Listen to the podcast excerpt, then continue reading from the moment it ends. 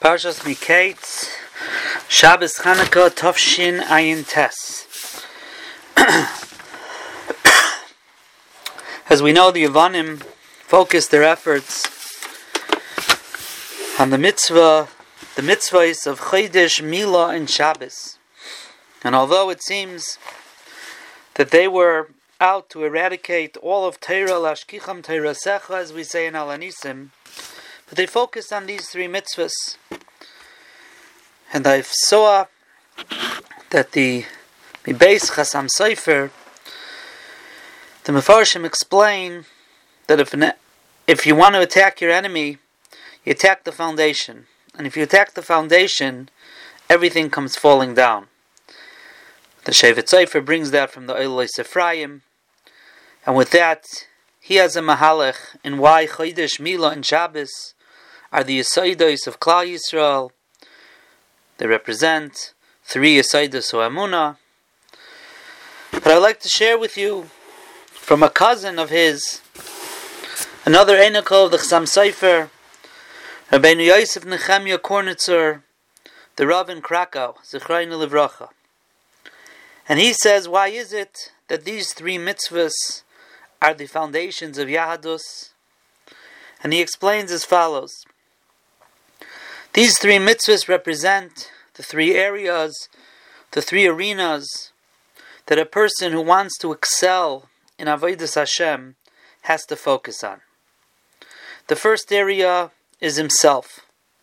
Mitzvahs were given l'tzaref boines abrios to perfect a person, to purify a person, to better a person, and that's represented by the mitzvah of Rosh Chodesh, of a renewal every month, person taking stock, Kapar L'chol Taldaisam, a Yom Kippur Katan, taking stock of where they're holding, in order that they can cont- continuously and constantly improve themselves. The second area, it's not enough for a person to prove himself. He has to be mashkiach al b'nei his home, his household, his family. He has to be involved with them as well, and that's represented by the mitzvah of milah, this mitzvah is a mitzvah on a father to bring his child into bris milah. Not only his child, any male members of the household, like avodim, for example.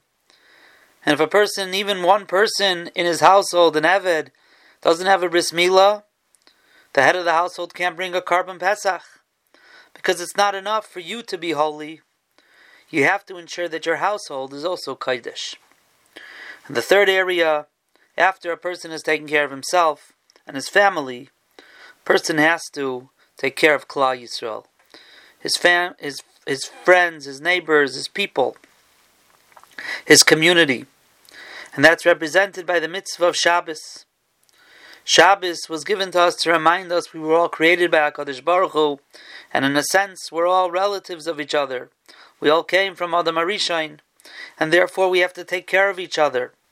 And Shabbos is a time that we get together we daven and we learn ba'ava, ba'achva.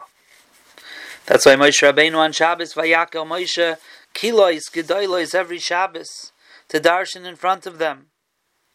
And that is why at the end of Shabbos, at Tfilas Mincha, after we've gone through a Shabbos and learned and davened and connected with other people, we say in davening, Umi kamcha Yisrael goy echad ba'aretz. We are united. So these three mitzvahs, Chodesh, Milah, and Shabbos, represent the three areas a person needs to focus on in his avodas Hashem, himself, his family, and his people. Are three other mitzvahs Chazal highlight. The Gemara Menachos tells us any person who has tefillin on his head and tzitzis on his garment and a mezuzah on his door, He's not going to quickly do sin, he's not going to sin. What's special about these three mitzvahs?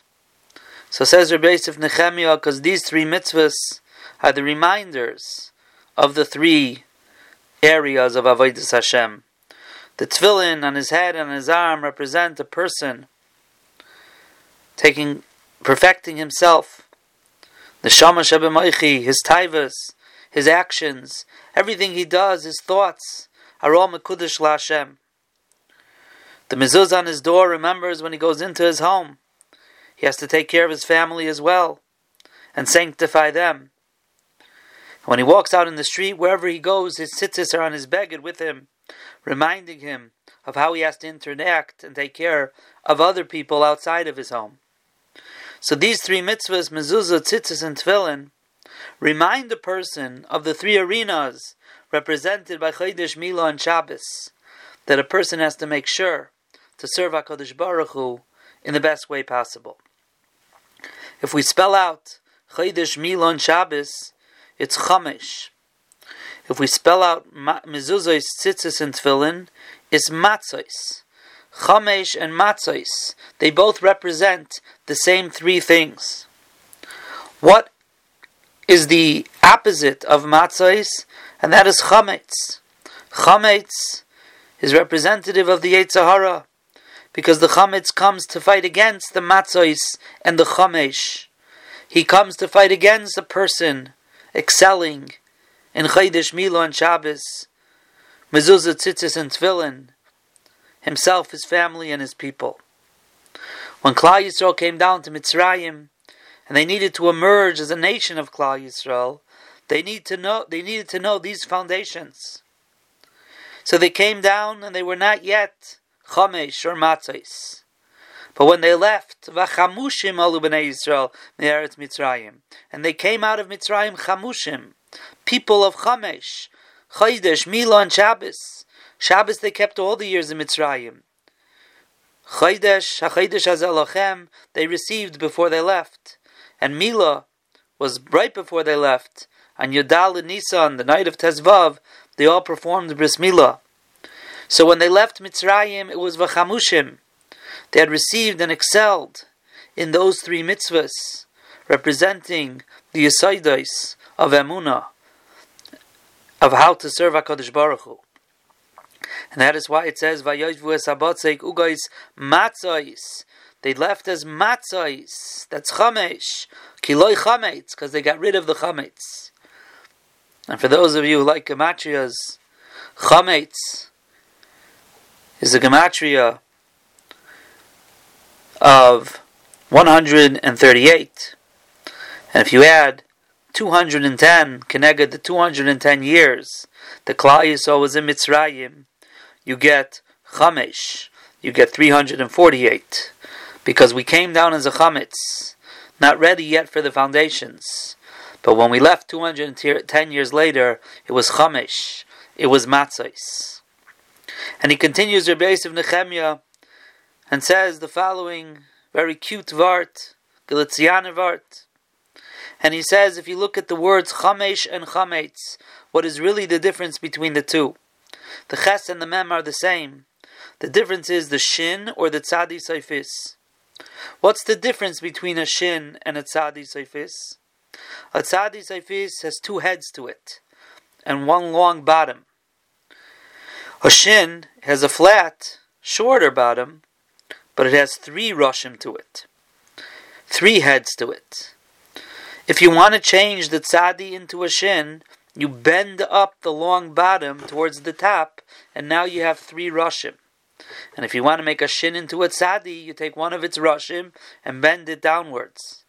And that is what HaKadosh Baruch Hu told the Nachash, the Nachash representative of the Yetzer Hara, the Satan, Hu Yeshuf Charaish. He's always going to be pushing you upwards, pushing the tzadi of chametz upwards to make a shin, to make it chamesh. V'ata tishufenu akev. And you're always going to be pushing down on the shin to make it into an akev, make it into a foot, make it into a tzadi seifis. V'chol rishoyim agadeya. Mamna Karne Sadik. How am I going to get rid of the Rishayim, says HaKadosh Baruch Hu? I'm going to raise up the Keren. The Keren is that bottom of the Tzaddik. Raise it up and make it into a Chamesh. That's how you turn a Chamesh into a Chametz and a Chametz into a Chamesh. so Rabbi Yosef Nechemia is telling us that the three areas of Avodas Hashem, myself, my family, and my people, are represented by Chamish and by Matzos.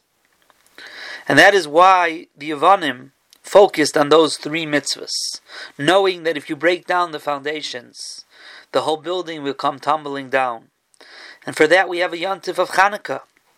And on Chanukah the mitzvah is Ner Ish. First of all, the person, that's myself. Ubeisai. Then there's the house. And then there's the Presumenisa to the world. Halakas Ner Chanukah incorporates these three foundations that the Yavanim were trying to break down when we did Shuva and we fought against them and we were victorious. We were victorious through great nisim. Chazal put together a mitzvah that incorporates all three of these aspects: ner ish, ubeisai, and persumenisa to the street, to the people, to the rabbim. And yesterday, Shabbos Chanukah, this year in Tafshin Ayin Tes, was Shabbos, Chanukah, and Rosh Chodesh, which are also all three mitzvahs meeting each other. Shabbos, as we mentioned, is referring to all of Klal Yisrael getting together. Chodesh is the person himself, and their Chanukah is Nerishu Beisai. It's the Beisai. So on Rosh Chodesh, Shabbos, Chanukah, you have also all three aspects coming together. The Yisaidos of Yadus, that the Yavanim were trying to eradicate. And therefore, it's our job on Chanukah to focus on strengthening our Avodah Hashem in these areas, in the areas of myself, my family, and my interactions and my responsibility to Klal Yisrael. And if we're able to learn from our enemy, the Yavanim, on what's important in life, and how to strengthen our Avodah Hashem in all three areas, That'll be the greatest victory over the Yavanim as we continue truthfully our fight in Galus against the Cheshach of Yavan that are trying to make inroads in our personal lives, in our homes, and in Klal Yisrael as a whole. Let us be mechazek these Yisaidos, and with that, Be'ezus Hashem, will be Zoicha to be Ma'irer. Once again, the Rachamim of HaKadosh Baruch Hu, who did nisim for us by Yamim Oheim, we should be zeicha to see those nisim bazman hazeh.